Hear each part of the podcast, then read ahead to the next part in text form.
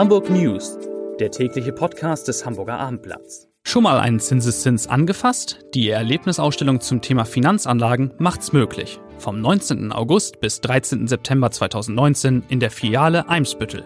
Erleben Sie Geldanlage zum Anfassen bei der Hamburger Volksbank. Jetzt kostenlos anmelden unter www.hamburger-volksbank.de.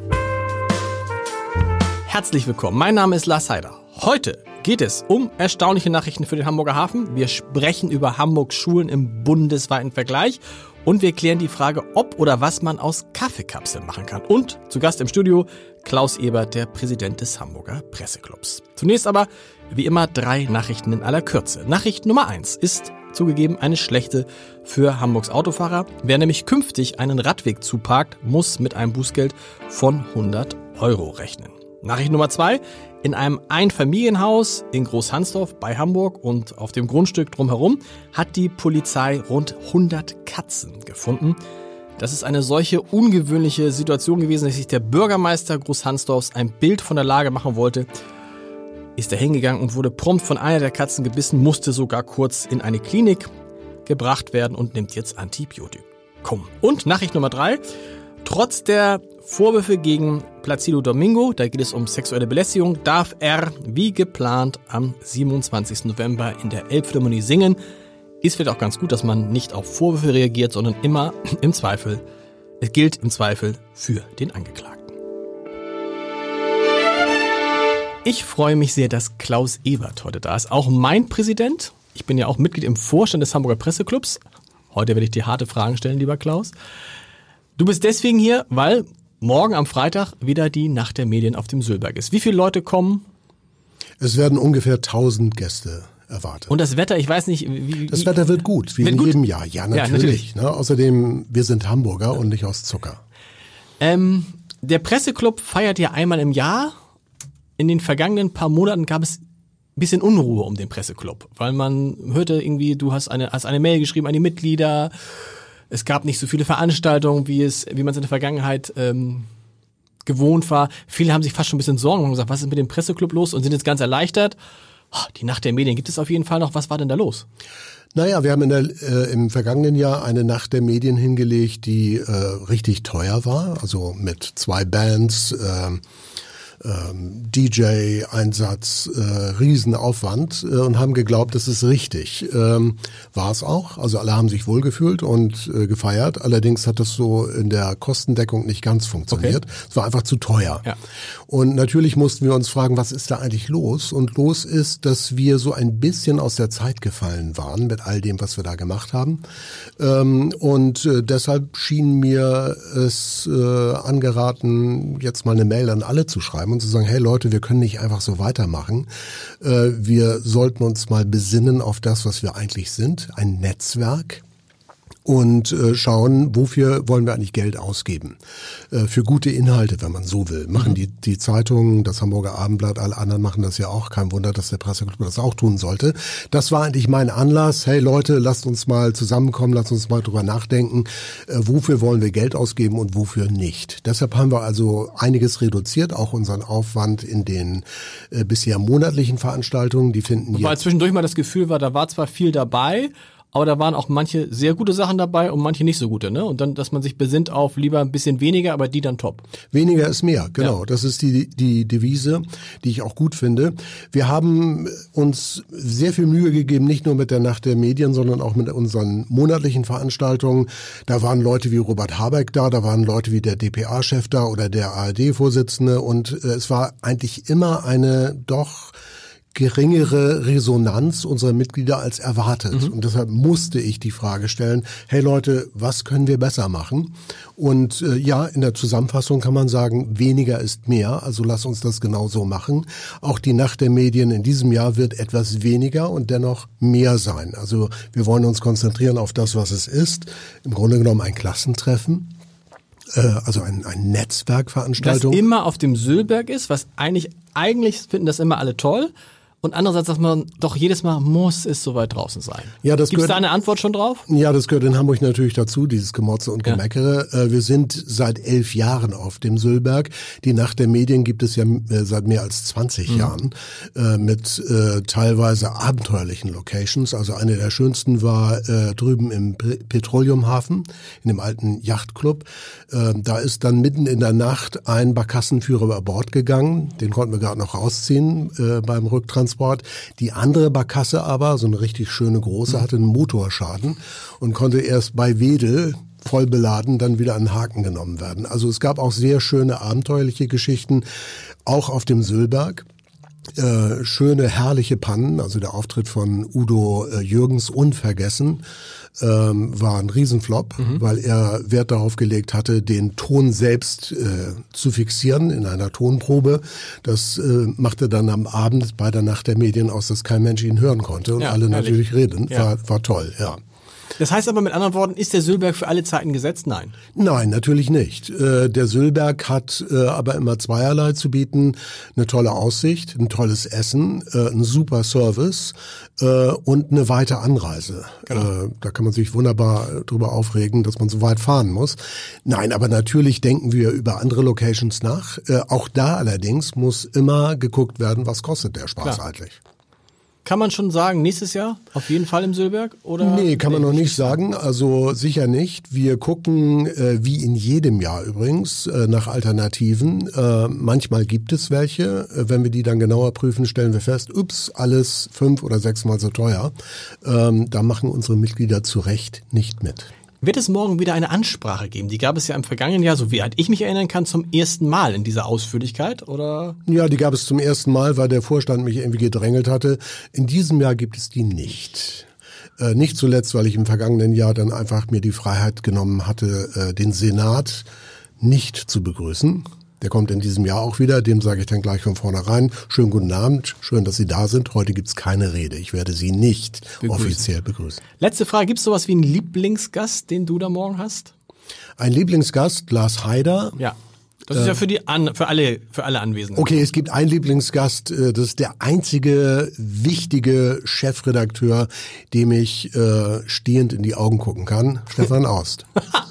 Vielen Dank. Stefan, auch. ist er nicht ein Tick kleiner als du? Doch, Ja. Stück, äh, ja, ja, genau. Äh, ich ziehe dann Sandalen an, dann sind wir ungefähr gleich groß und dann kann ich ihm in die Augen schauen. Vielen Dank und viel Spaß bei der Nacht der Medien. Drei liebe Kollegen sind zu Gast im Podcast. Ich fange an mit Peter Ulrich Meyer, Chef unserer landespolitischen Redaktion und der Hamburger Schulexperte. Wir haben zwei Schulthemen. Erst das erste, da geht es darum, es gibt eine neue Studie, von denen es viele gibt, ähm, und aus der hervorgeht, wo Hamburgs Schulen denn so im bundesweiten Vergleich liegen. So ist es. Das ist eine Studie der neuen, der neuen sozialen Marktwirtschaft, äh, gewisse Wirtschaftsnähe und äh, alle zwei Jahre machen die das. Und da muss man sagen, Hamburg hat sich ähm, nach vorne gearbeitet und nimmt jetzt im Vergleich der 16 Länder Platz 5 ein, was, wenn man die Ausgangssituation Richtig sich gut anguckt, ist, oder? richtig gut ist. Üblicherweise liegen die Stadtstaaten immer am Ende dieser Rankings, was die Schülerleistungen angeht. Und Bremen und Berlin sind es auch tatsächlich nach wie vor. Und das positive Ergebnis wird äh, sozusagen hervorgerufen dadurch, dass Hamburg nach dem Saarland die zweitbeste Entwicklung hat im Laufe der letzten sechs Jahre, wenn man das so sieht. Also der Sprung nach oben. Was hat sich denn da erstmal realistische Einschätzung aus deiner Sicht im Vergleich mit anderen Studien? Liegt Hamburg da auch tatsächlich? Ja, Ja. also es, äh, es zeigt sich jetzt seit mehreren Jahren bei diesen Ländervergleichsstudien PISA, IGLU und TIMS und so weiter, dass Hamburg sich in der Tat nach vorne gearbeitet hat und man kann dafür auch Gründe angeben. Es gibt bestimmte Stärken und nach wie vor Schwächen. Das macht auch diese neue Studie deutlich. Zu den Stärken zählt, dass in Hamburg äh, alle Grundschüler Englisch lernen. Für viele ähm, ist das eben ein wichtiges Kriterium. Die kleinen Klassen werden lobend hervorgehoben. Außerdem ist die Zahl der Schulabbrecher gesunken. Und zwar, wenn man jetzt den Vergleich nimmt, im Laufe der letzten zehn Jahre von 12 Prozent eines Jahrgangs auf unter 6 Prozent. Das ist immerhin schon mal ein Wert. Und es gibt auf der anderen Seite nach wie vor Schwächen. Mathematik Mathe. ist eine große Schwäche. Und diese äh, Studie der Initiative Neue Soziale Marktwirtschaft, die untersucht auch die Hochschullage, nicht nur die Schulen, auch Okay. die Hochschulen und kommt zu dem Ergebnis, in Hamburg werden zu wenig Ingenieure ausgebildet. Das kann sein. Wer ist Nummer eins? Schleswig-Holstein, Bayern, Nee, vorne liegt Sachsen Sachsen, okay. und Sachsen und Bayern und Thüringen. Das sind die so. ersten drei und am Ende Schleswig-Holstein sehe ich da auf Platz 11 nur. Ja, Ja, ja. abgefallen. ja. Und am so. Ende Berlin, wie es sich gehört. Am- Naja, Na. ohne Häme. Also Ja. man muss eines sagen, und auch das ist, wenn ich das kurz noch anfügen darf, ähm, natürlich ein Problemfeld, das wir in Hamburg kennen.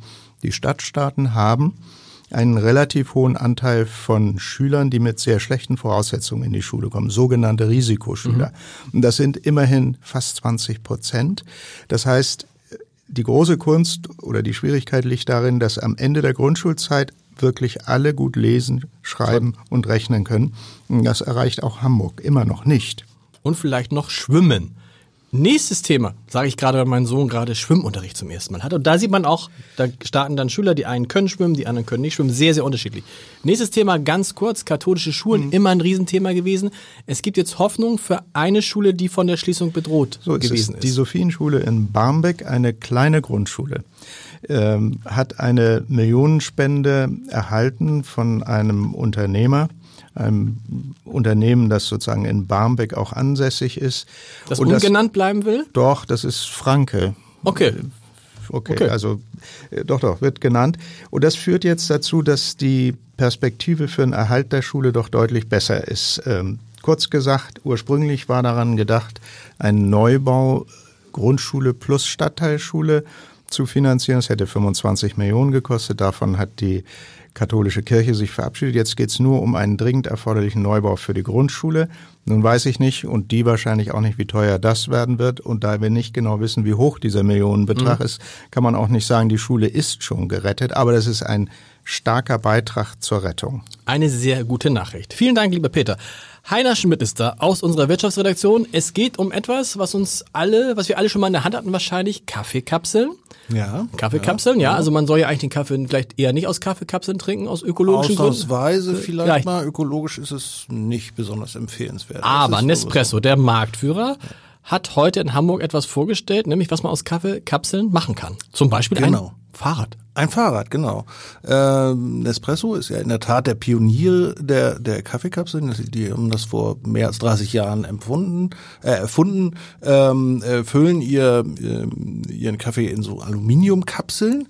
Ist natürlich ein bisschen äh, schwieriger, sehr energieintensiver Stoff, sehr umstritten. Und die haben sich jetzt mit einem schwedischen äh, Fahrradunternehmen zusammengetan und sagen, sie hätten ein Fahrrad entwickelt zusammen mit denen, das aus recycelten Aluminium-Kaffeekapseln besteht. Da denkt der Laie jetzt super, da braucht man ja ein paar Kilo Kaffeekapseln, um so ein Fahrrad zu bauen. Ja, äh, würde man denken. Ähm, es ist in der Tat aber auch so, dass mh, ja vielleicht hat man da auch etwas übertrieben. Manche sagen, da wurde ein bisschen gemogelt, denn wenn man genauer nachfragt, wie viel Kaffeekapseln habt ihr denn da eigentlich in so einem Fahrrad äh, äh, f- verarbeitet? Ein paar tausend würde ich jetzt sagen. Äh, paar tausend würde man auch so denken. Äh, tatsächlich sind es 300. Äh, was, wiegt so eine was wiegt so eine Kapsel? ein Gramm. Das heißt, äh, in diesem äh, Fahrrad stecken äh, so 300 durchschnittlich Gramm. dr- 300 Gramm äh, Aluminium aus recycelten Kaffeekapseln. Hm. Das äh, ist natürlich vielleicht ein ganz nettes Zeichen, aber äh, naja, auch Aber ein eigentlich bisschen, doch schön, dass sich auch Nespresso mal Gedanken macht, wie man die vielleicht weiterverwenden könnte, ne? Äh, das machen sie äh, unbedingt. Okay. Äh, es, die wissen natürlich auch, das Ganze ist hoch umstritten. Genau. Äh, es kommen inzwischen Kapseln äh, auf den Markt, von denen es heißt, die kannst du wirklich äh, biologisch und ohne irgendwelche Rückstände äh, äh, abbauen. Wobei Nespresso ja nicht die einzigen sind, Ja. die Aluminium verwenden. Äh, aber da ist schon, schon die, die machen sich aber auch schon länger Gedanken, wie, wie sie äh, auch ihre, ihre Kunden dazu animieren können, diese Kapseln dann tatsächlich in den gelben Sack zu stellen, äh, zu stecken, damit sie das überhaupt, äh, da gehören sie hin. Und da ist dann auch äh, eine relativ große Chance, dass diese Kapseln dann äh, letztlich recycelt werden. Am besten ist es, wie wenn man wie ich gar keinen Kaffee trinkt. Vielen Dank, lieber Heiner. Wir kommen von Nespresso zu einem weiteren wichtigen Wirtschaftsthema. Stammgast in unserem Podcast ist Martin Kopp. Das hängt damit zusammen, dass Hamburg eine Hafenstadt ist und es aus dem Hafen immer unglaublich viele Nachrichten gibt. Und Martin ist halt der große Hafenexperte. Heute, Martin, lass uns sprechen über ein, ja, beinahe ein historisches, äh, historisches Ergebnis wäre zu viel gesagt, über ein Ergebnis, was sehr überrascht. Denn was hat der Hafen heute vermeldet? Also der Hafen hat heute bekannt äh, die die Halbjahreszahlen äh, zum Wachstum bekannt gegeben und die sind wirklich erstaunlich. Äh, der Seegüterumschlag erreicht insgesamt 69,4 Millionen Tonnen. Das ist ein Plus von 4,1. Aber der Containerumschlag steigt auf 4,7 Millionen Standardcontainer und das ist 7,5 Prozent mehr ähm, als im Vorjahreszeitraum. So ein Wachstum hatten wir zuletzt 2011, also vor acht Jahren. Das ist doch das toll. Alle reden von Rezession, die dann kommt. Die kann ja auch noch kommen. Aber für dieses Jahr, wenn man das hochrechnet, ist das, ist das sehr positiv. Und was man noch dazu sagen muss, damit nimmt Hamburg auch Marktanteile den übrigen europäischen Wettbewerbern ab. Rotterdam wächst auch um 6,4 Prozent und Antwerpen wächst um Weniger. Weniger. 4,3 Prozent. 4,3 Prozent. Also das, heißt, Hamburg ist im Vergleich der drei großen Häfen, der, der beiden auch im, im direkten Vergleich am stärksten mit dem, gewachsen. Am stärksten gewachsen. Das ist super. Das ist die eine Nachricht. Die andere beschäftigt sich, das finde ich auch ganz interessant, mit der Frage, wie lang dürfen eigentlich Schiffe sein, die den Hamburger Hafen erreichen? Habe ich das so richtig gesagt? Ja, ja.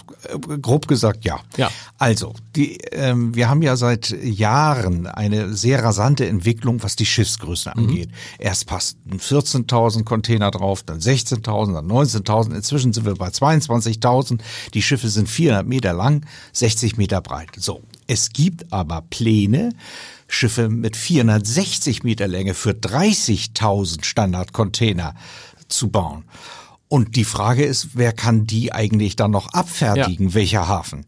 Also stellt sich die volkswirtschaftliche Frage für uns, und zwar nicht nur für uns in Hamburg, sondern eigentlich für alle europäischen Häfen, was müssen wir für Milliarden investieren, um die Häfen ab auszubauen, immer weiter auszubauen, um solche äh, Schiffe abzufertigen. Und deshalb gibt es jetzt Initiativen, angefangen hatte der, äh, der Unternehmensverband Hafen Hamburg, äh, der gesagt hat, wir sollten auf europäischer Ebene eine Regelung hinbekommen, die Schiffsgröße zu deckeln bei der bestehenden Flotte und wer größere Schiffe baut, der kommt nicht mehr in europäische Häfen rein. Also heißt deckeln bei 400 Metern ungefähr? Ja, ja. genau. Und äh, jetzt, der Hamburger Senat hat sich immer zurückgenommen, hat immer gesagt, oh, das ist Kartellrecht, das ist Bundesaufgabe. Äh, das hat sich jetzt gewandelt. Also äh, äh, unser Wirtschaftssenator Michael Westhagemann, äh, den treibt das Thema um und er will das auf jeden Fall auf der Verkehrsministerkonferenz im Oktober zur Sprache bringen.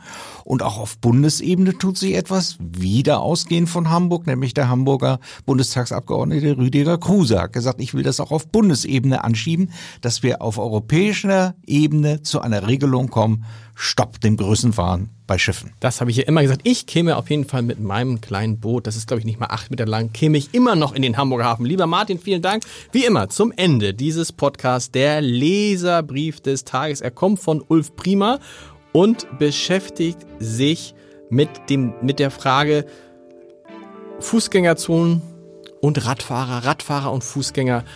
Wo liegen da die Probleme? Er bezieht sich auf die Fußgängerzone in Ottensen. Er schreibt: Schon in der heutigen Fußgängerzone der Ottensener Hauptstraße fahren viele Radfahrer ohne irgendwelche Regeln zu beachten mitten durch die Fußgänger. Auch als in den letzten Tagen jeweils eine Gruppe von fünf oder sechs Polizisten durch die Straße ging, stiegen nur die Radfahrer ab, denen die Beamten ein Handzeichen gaben und auch das nur, wenn es überhaupt wahrgenommen wurde. Ja, auch das ist ein Stück Hamburger Realität.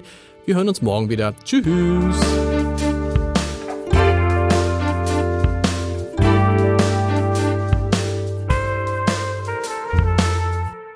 Weitere Podcasts vom Hamburger Abendblatt finden Sie auf abendblatt.de slash podcast.